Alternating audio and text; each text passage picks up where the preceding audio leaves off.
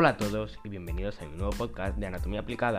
Yo soy Héctor Delamo Cantero de la clase primero U del Instituto Bernardo Balbuena.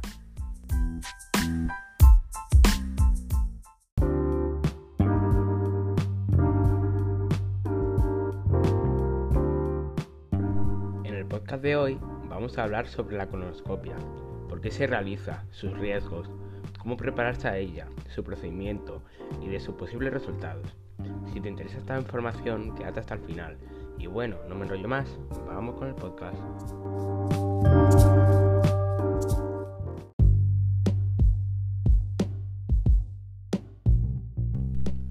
Para quien no sepa qué es una colonoscopia, una colonoscopia es un examen que se utiliza para detectar cambios o anomalías en el intestino grueso, que sería el colon y el recto. Durante una colonoscopia se inserta un tubo largo y flexible llamado colonoscopio en el recto. Una pequeña cámara de vídeo en la punta de un tubo le permite al médico ver lo que hay en el interior de todo el colon. Si es necesario, los pólipos u otros tipos de tejido anormal se pueden estirpar a través del colonoscopio durante una colonoscopia. También se pueden tomar muestras de tejidos, que serían biopsias, durante una colonoscopia. Y te preguntarás, ¿por qué se realiza una colonoscopia? Bien, tu médico puede recomendarte una colonoscopia por los siguientes objetivos. Para investigar los signos y síntomas intestinales. Una colonoscopia puede ayudar a tu médico a explorar las posibles causas del dolor abdominal, sangrado rectal, estreñimiento crónico, diarrea crónica y otros problemas intestinales. Análisis para detección de cáncer de colon. Si eres mayor de 50 años y tienes un riesgo promedio de cáncer de colon, es decir, no tienes factores de riesgo de cáncer de colon más que la edad, tu médico puede recomendarte una colonoscopia cada 10 años o a veces antes para la detección de cáncer de colon. La colonoscopia es una opción para detectar el cáncer de colon. Consulta con tu médico sobre las opciones que tienes. También se puede se realiza para buscar más pólipos. Si has, tenido pólipos antes, tu médico puede recomendarte una colonoscopia de seguimiento para buscar y extraer pólipos adicionales. Esto se puede hacer para reducir el riesgo de padecer cáncer de colon.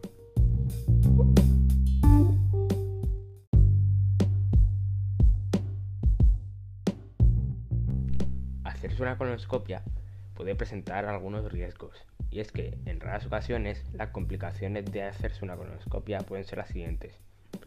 Reacción adversa al sedante utilizado durante el examen, sangrado en el lugar donde se tomó una muestra de tejido o se extrajo un pólipo u otro tejido anormal, o desgarro en la pared del colon o del recto. Después de analizar los riesgos de la colonoscopia contigo, tu médico te pedirá que firmes un formulario de consentimiento que autorice el procedimiento. ¿Y cómo prepararse? Pues antes de una colonoscopia deberás limpiar el colon Cualquier residuo que haya en el colon puede dificultar la visión de dicho órgano y del recto durante el examen. Y para vaciar el colon, el médico puede pedirte lo siguiente, que sigas una dieta especial el día anterior, es decir, que habitualmente no podrás comer alimentos sólidos el día anterior. Las bebidas solo pueden limitarse a ser líquidos transparentes como el agua corriente, té, café sin leche ni crema, caldo y bebidas carbonatadas. Evita los líquidos rojos, ya que estos pueden confundirse con la sangre en la colonoscopia. Y a ser posible que no puedas comer ni beber eh, nada después de la medianoche previa al examen. También te pueden pedir que tomes un laxante, y es que el médico normalmente te recomendará que tomes un laxante ya sea en pastilla o en líquido. Posiblemente te pida que te tomes un laxante la noche anterior a la colonoscopia o tal vez se solicite que utilices un laxante la noche anterior y la mañana del procedimiento. Te pueden pedir también que uses un kit, para, un kit para enema. En algunos casos es posible que debas usar un kit para enema de venta libre para vaciar el colon. Esto generalmente solo es efectivo cuando se vacía la parte inferior del colon eh, y no suele recomendarse para la forma principal de limpiar el colon y que hagas ajustes con los medicamentos, es decir, que le recuerdes a tu médico los medicamentos que tomas al menos una semana antes del examen, en especial si tienes diabetes, presión arterial, problemas cardíacos o si toman medicamentos o suplementos que contienen hierro.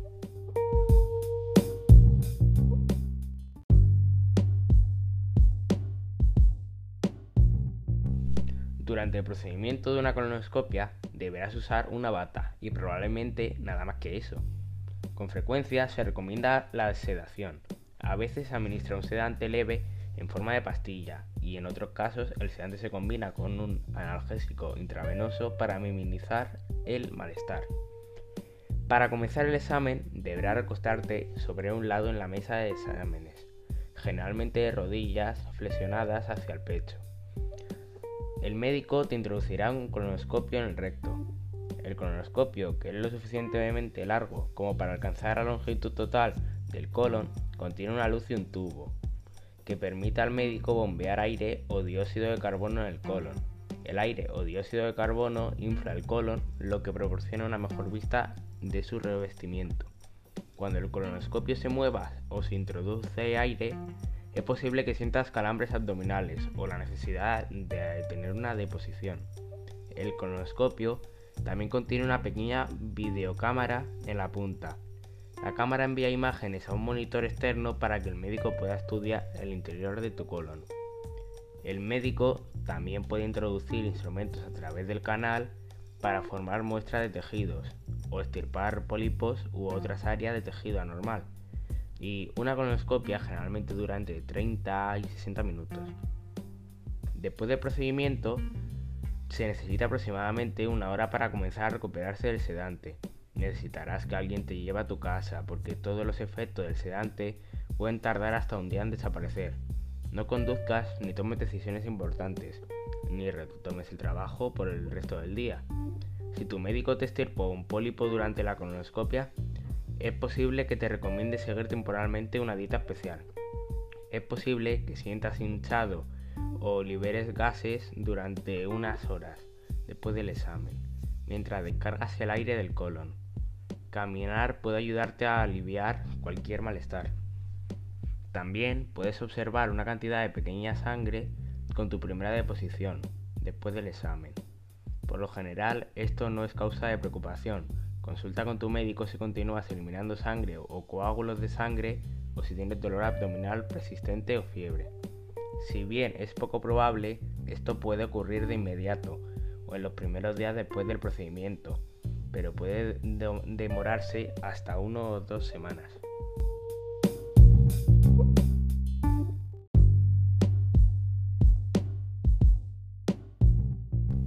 Ya finalizada la colonoscopia, Ahora toca ver los resultados, el cual tu médico revisará y luego compartirá contigo. Cuando el resultado sea negativo, en una colonoscopia se considera que negativa si el médico no encuentra ninguna anomalía en el colon. Tu médico puede recomendarte que realices otra colonoscopia en 10 años si tienes un riesgo promedio de cáncer de colon o no tienes factores de riesgo de cáncer de colon más que la edad en 5 años, si tienes una historia clínica de pólipos en procedimientos de colonoscopias previos, o en un año si hubo deposición residual en el colon que evitó que se realizara el examen completo del colon.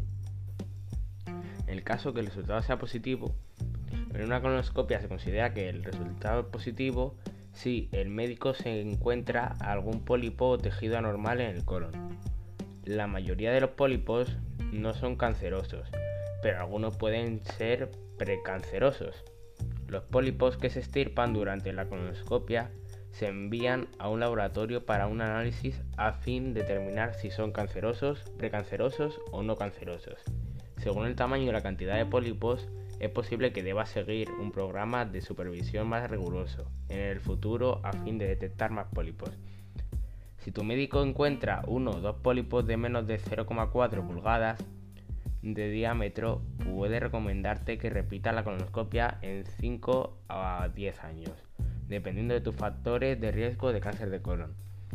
Tu médico te recomendará otra colonoscopia antes si tiene lo siguiente, más de dos pólipos, un pólipo grande superior a 0,4 pulgadas, pólipos y también haces residuales en el colon que impiden un examen completo de dicho órgano pólipos con ciertas características celulares que indican un mayor riesgo de padecer cáncer en el futuro o pólipos cancerosos.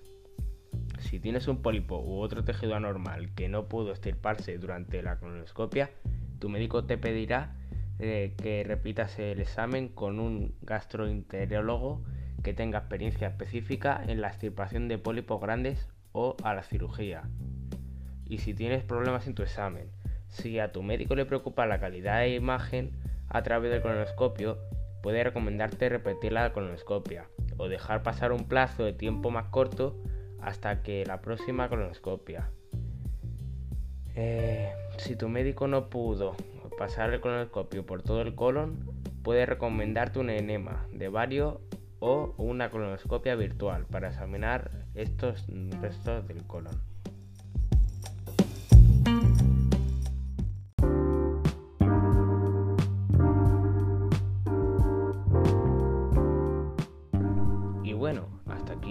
Podcast de hoy.